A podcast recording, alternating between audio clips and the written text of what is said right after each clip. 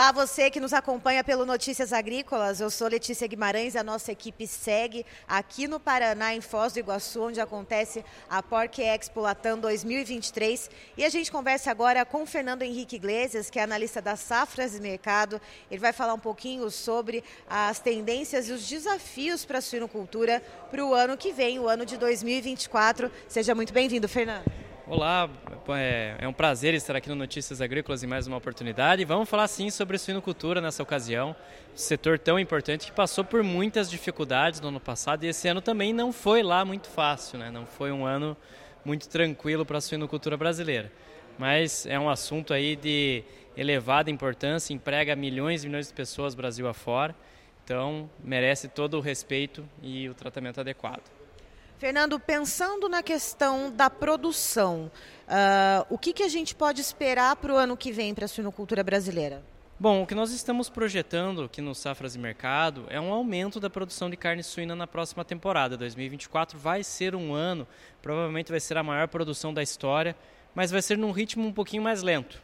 O ritmo de crescimento da produção de carne suína ela começa a desacelerar daqui para frente. O abate também vai diminuindo aos pouquinhos, vai desacelerando, né? E isso vai trazer, de qualquer forma, isso traz desafios para o setor. Isso oferece uma perspectiva desafiadora. A exportação vai muito bem, mas o problema é consumo interno. Esse é o grande problema da suinocultura brasileira, é o consumo doméstico, porque nós temos um hábito de consumo muito difundido aqui no Brasil, em especial mais ao norte do país, região centro-oeste, região norte, nordeste e a sudeste, tem um hábito de consumo ali que é muito dividido em carne de frango e carne bovina, e a carne suína entra ali muito, de vez em quando, entra muito frequentemente nos embutidos, mas nos cortes de maior valor agregado não é tão presente assim. Esse que é o grande problema. Ou entra em ocasiões festivas, como a gente vê no final do ano agora, que é algo muito sazonal e pontual, né, Fernando? Exatamente isso. Agora nós estamos no momento em que a população vai procurar cortes de maior valor agregado, vai procurar produtos de maior valor agregado e não só para carne suína, né? vai procurar ali cortes bovinos de maior valor agregado, e isso é as aves natalinas, então tem todo esse perfil. Mas é uma questão sazonal, como você bem disse, não é algo assim habitual. Temos iniciativas interessantes aqui no Paraná, por exemplo, carne suína que é usada na merenda escolar, então isso contribui, isso gera o hábito de consumo numa idade é, nas crianças, né? então isso vai ser levado para a vida. E isso que você também ajuda a escoar um produto que hoje tem excedente no mercado, tem excesso no mercado. A disponibilidade interna cresce ano após ano aqui no Brasil. Então isso vai gerando um cenário desafiador para o setor realmente precisa ajustar essa produção ao potencial de consumo para que a lucratividade, para que as margens comecem a melhorar no setor e o setor consiga efetivamente se recuperar desses últimos anos que foram bastante difíceis. Mas esse ajuste de produção ele deve começar agora em 2024 uh, ah, e como que ele deve acontecer? Porque a gente sabe que a sinocultura ela tem ali um ciclo todo, um tempo que demanda para que esses ajustes aconteçam. Bom, a capacidade de ajustar a produção vai muito agora no peso dos animais que vão ser abatidos. É, nós precisamos lembrar a característica de um ciclo longo que a suinocultura também tem, assim como a bovinocultura de corte, é uma atividade de um ciclo um pouquinho mais alongado. Então, muitos dos investimentos que foram feitos lá em 2020, 2021, como, quando o mercado era muito favorável aqui ao Brasil, eles estão maturando só agora em 2023, em 2024. Então, é nesse sentido que a expansão produtiva vai acontecendo, lógico Agora a gente vai, vamos notar, vamos acompanhar um crescimento em ritmos um pouco em taxas mais lentas, mas ainda assim será crescimento. E aliás, nós temos um dado muito interessante, inclusive vai estar na palestra, né? De 2000 para cá, nunca houve redução do, da, da oferta interna de carne suína aqui no Brasil, só expansão, só aumento. Isso já estamos falando aí de 23 anos de série em que a disponibilidade interna aqui no Brasil só aumenta, não tem retração, não tem cortes de produção aqui no Brasil para carne suína. E aí, pensando nisso, em 23 anos de aumento de disponibilidade interna, olhando para esse hábito de consumo que você comentou, né, desse binômio entre carne bovina e carne de frango, e a carne suína sempre sendo uma terceira opção, e às vezes é uma opção apenas sazonal. Uh, a gente deve voltar os nossos olhos mais para a exportação no ano que vem? O mercado olha mais para o mercado externo em 2024? Isso não é uma premissa que se aplica só à suinocultura. O setor carnes vai olhar para as exportações com muito carinho no próximo ano, O Brasil hoje ele é a melhor alternativa de fornecimento global de carne bovina, de carne de frango e também agora de carne suína. O Brasil já é líder global de exportação de carne de frango e carne bovina há algum tempo e vai se notabilizando também no, na exportação de carne suína nos últimos meses. Vai conseguindo diversificar as vendas, pulverizar, conseguindo uma melhor distribuição, reduzir a dependência que nós temos em relação à China. Tudo isso tem sido muito interessante para o setor. E ano que vem, provavelmente, vamos ter o maior volume de exportação da história. O Brasil deve exportar, é, realmente alcançar um recorde de exportação agora, é, em 2024. Vai ser um ano muito positivo com relação a isso novas aberturas devem acontecer e o Brasil vai se consolidando. O Brasil hoje tem preços muito competitivos, o Brasil hoje consegue produzir numa escala muito, é, muito agressiva e os nossos concorrentes têm problemas. União Europeia e Estados Unidos, que são os grandes concorrentes do Brasil nesse mercado, a União Europeia passa por encolhimento da sua produção de carne suína, enquanto os Estados Unidos ele atravessa por um momento que ele precisa se preocupar com a demanda doméstica. Falta carne bovina nos Estados Unidos. E a demanda doméstica norte-americana, todo mundo sabe o tamanho que ela tem, é extremamente robusta. Então isso faz do Brasil, hoje coloca o Brasil numa posição de grande destaque dentro do setor carnes. O Brasil realmente está numa posição privilegiada e diante de um ano em que a China deve produzir um pouco menos, o Brasil aí vai se destacar muito no mercado internacional, tem um bom potencial de vendas. A grande questão é preço, né? Qual vai ser o preço pago pela tonelada das proteínas de origem animal brasileiras no próximo ano? Um pouquinho antes de você falar do preço, Fernando, é, eu ia te perguntar justamente de onde deve vir essa demanda que deve motivar esse recorde, possível recorde de exportação no ano de 2024? São esses novos mercados que o Brasil conseguiu abrir nesses últimos anos? Uh, ou a China ainda deve seguir sendo né, aquele, a locomotiva que vai puxando né, as exportações de carne suína? Bom, são as duas coisas, na verdade, né? É o somatório das duas questões. Primeiro, o Brasil conseguiu várias habilitações nos últimos anos. Por exemplo, estamos recebendo nesse ano, nesses, nessas últimas semanas, uma missão da Coreia do Sul que visa habilitar ali novos frigoríficos a exportar carne bovina, carne suína aqui para o mercado. Para o mercado brasileiro seria ótimo. Né? Seria excepcional conseguir avançar em vendas para o mercado sul-coreano. É um mercado que remunera bem, é um mercado exigente, mas pode trazer um bom retorno aqui para o Brasil é, temos ali é, novas. O Brasil se é, notabilizando também em vender carne suína para os países ali na Ásia, Filipinas, Vietnã, é, Singapura, são países que a peste suína africana ainda está muito presente. É, diferente da China, que colocou um caminhão de dinheiro dentro da suinocultura para recuperar a produção, eles não têm essa capacidade financeira. Então, eles ainda são dependentes de importação para atender sua demanda. E o Brasil vai fornecendo ali grandes volumes de carne suína com destino ao mercado asiático. Tem sido é, um ano bastante positivo nesse sentido. O Brasil avançou em vendas para o Chile nesse ano também, aqui na América do Sul, para o Uruguai. Então é um ano em que o Brasil está conseguindo se destacar. E a China comprando grandes volumes de carne suína do Brasil. Isso não vai mudar, a China seguirá como grande importador de carne suína, isso não muda.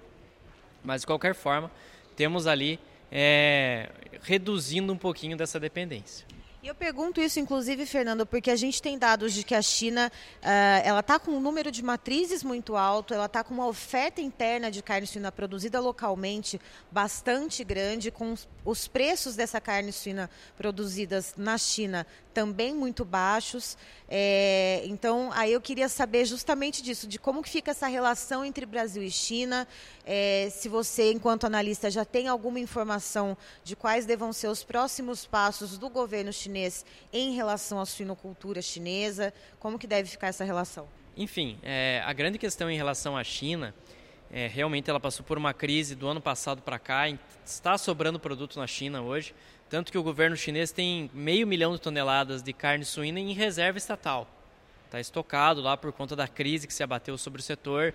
É, a China sai de um extremo em que estava faltando produto para um ponto ali de excesso de oferta, com o suinocultor chinês tomando prejuízos imensos nessa temporada. Só para dar uma noção do que é o custo para produzir na China, para ter para quem está nos acompanhando aqui ter um entendimento, uma tonelada de milho no mercado FOB, nos portos aqui no Brasil, está custando aí 220, 230 dólares a tonelada.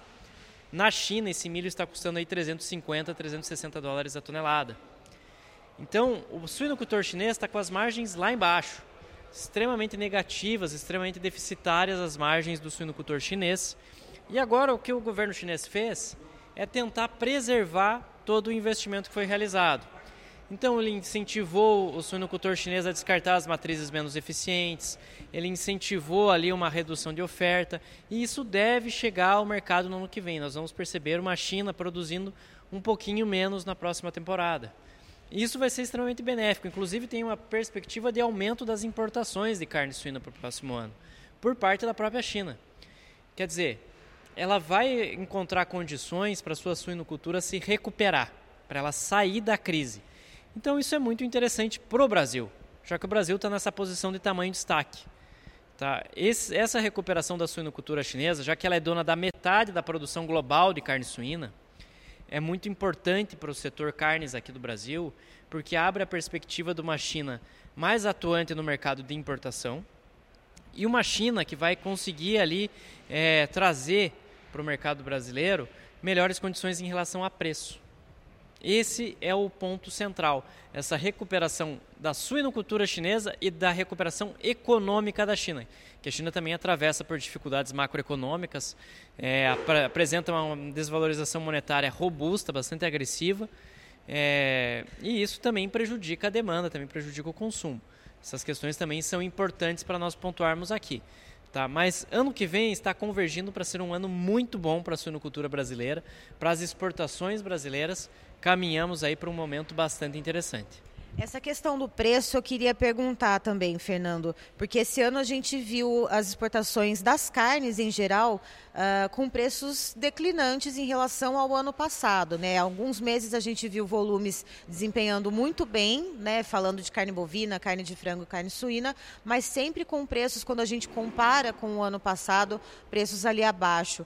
O ano que vem, para a suinocultura, pelo menos, a gente deve prever preços melhores, não só olhando para o fator China, mas pensando globalmente, já que a gente está nessa situação com duas guerras acontecendo ao mesmo tempo conflito no Oriente Médio, conflito ali na Europa, Rússia e Ucrânia. É, o que, que a gente pode esperar, né, pensando nessa macroeconomia global? Há potencial sim para recuperação dos preços, não só da carne suína, como da carne de frango e da carne bovina também que para o setor carnes brasileiro é excepcional, é excelente. Isso vai permitir que haja uma recuperação das receitas aqui de exportação e uma melhora das margens das indústrias exportadoras. Então, isso vai trazer é, alívio para um setor. Suinocultura brasileira, a gente sabe muito bem, viveu um, anos difíceis, anos muito complicados, em especial para o suinocultor independente. Tá? E trilhar esse caminho pela recuperação hoje passa pelas exportações, mais do que mercado interno. O setor carnes brasileiro ele vai priorizar exportações no próximo ano, até por uma questão é, de câmbio. O real deve trabalhar um pouquinho mais desvalorizado no próximo ano. Temos uma questão fiscal aqui no mercado interno que acaba é, somando a política monetária aqui, que também vai reduzindo juros, enquanto as economias maduras mantêm juros altos. E como você bem falou, né, todo o contexto geopolítico que está bastante complicado, isso vai fazer com que o mercado brasileiro, vai fazer com que o câmbio aqui no Brasil ele seja um pouquinho mais desvalorizado. O real mais desvalorizado ele remete sim a exportações mais competitivas. Esse é outro ingrediente. Além disso, quando você está exportando um produto e você faz a conversão para o real, se sua moeda está muito desvalorizada, a sua conversão fica melhor. Então isso também melhora as receitas de exportação quando você converte elas é, do dólar para o real. Vai trazer receitas mais robustas. Então são boas notícias para um setor que encontrou muitas dificuldades nos últimos meses, muitos desafios, e agora vai conseguindo, tende a trilhar um caminho de recuperação no próximo ano, de consolidação, e excelente. Né? Isso é uma boa notícia para o setor. Como a gente iniciou aqui nessa entrevista, é né? um setor que emprega milhões de pessoas, então sua recuperação é fundamental, até pela, pela questão econômica aqui no Brasil. E com todas essas informações e essas perspectivas de exportação, Fernando, uh, nós ocupamos o quarto lugar como exportadores de carne suína uh, quando comparados a outros players mundial, mundiais. É, a gente deve subir alguns degrauzinhos no ano que vem? Sim, possivelmente vamos superar o Canadá. vamos, o Brasil vai se tornar o terceiro maior exportador de carne suína. A gente já sabe, né, o Brasil é líder global há muito tempo de carne bovina e carne de frango e agora estamos avançando sobre o mercado da carne suína também. O Brasil tem excelentes condições de produção, tem excelentes condições em relação a preço, uma capacidade, a, a tecnologia que é empregada dentro da atividade aqui no Brasil é algo surreal. Quando a gente fala da verticalização da produção, hoje as integrações aqui no Brasil têm um controle enorme sobre todas as etapas da produção. Desde o grão que está lá na nutrição, né, que é usado na nutrição animal, até a carne suína que vai chegar no prato do consumidor brasileiro aqui. Então é fantástico o Brasil é, ter essa capacidade de avançar, de fornecer proteína de origem animal de qualidade para o mundo inteiro. Basicamente, hoje o Brasil tem uma posição de grande destaque quando nós olhamos para o setor carnes. E eu diria que ao longo dessa década o Brasil vai se consolidar e vai conseguir e pode avançar ainda mais degraus quando se trata de carne suína. E por falar em grãos, Fernando, a gente está ali aqui observando uh, uma safra de soja que está sendo plantada em muitos locais com atraso, seja por excesso de chuva, seja por falta de chuva. A gente viu no ano passado os custos de produção com a nutrição de suínos explodirem, né? Muitos suinocultores independentes ali sofrendo com essa, com essa disparidade entre o preço de venda do animal e o custo com a nutrição. O que, que a gente pode esperar com os custos de produção, principalmente com a nutrição dos animais, para o ano de 2024?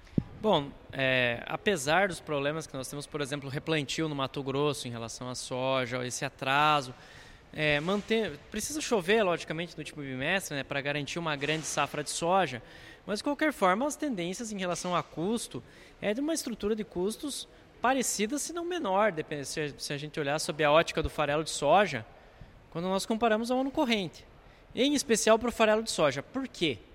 Bom, basicamente nós estamos mantendo os números que nós temos hoje, o Brasil vai produzir sua maior safra da história.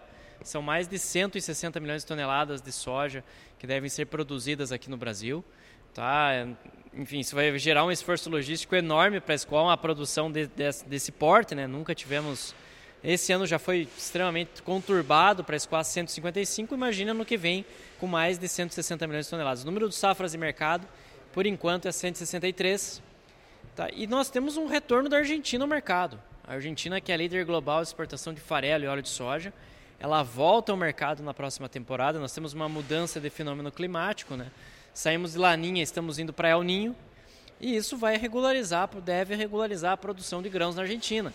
A Argentina deve produzir quase 50 milhões de toneladas de soja em 2024 e com necessidade de fazer balança comercial. A situação econômica na Argentina é extremamente difícil a gente sabe disso e eles precisam fazer dinheiro.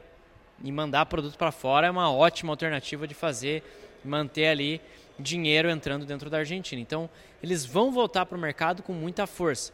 Se esse ano nós já tivemos um viés de queda dos preços do complexo soja só com o Brasil, imagine ano que vem com a Argentina voltando com força para o mercado.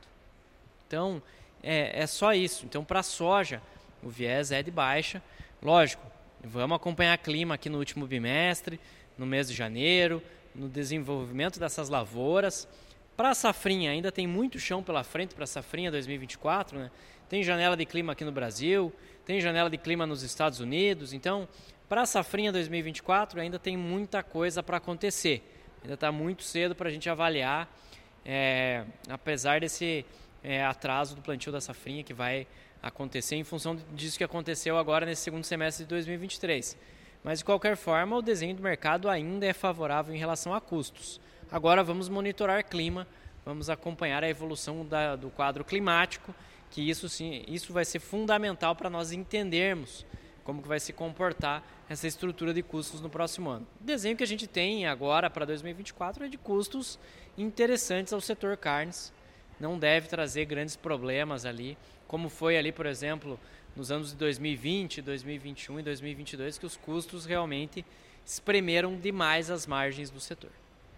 Aí então estivemos com o Fernando Henrique Iglesias, que é analista das safras e mercados, falando um pouquinho sobre as tendências e os desafios para a suinocultura brasileira para o ano de 2024. Fique ligado que daqui a pouco tem mais conteúdo para você no Notícias Agrícolas.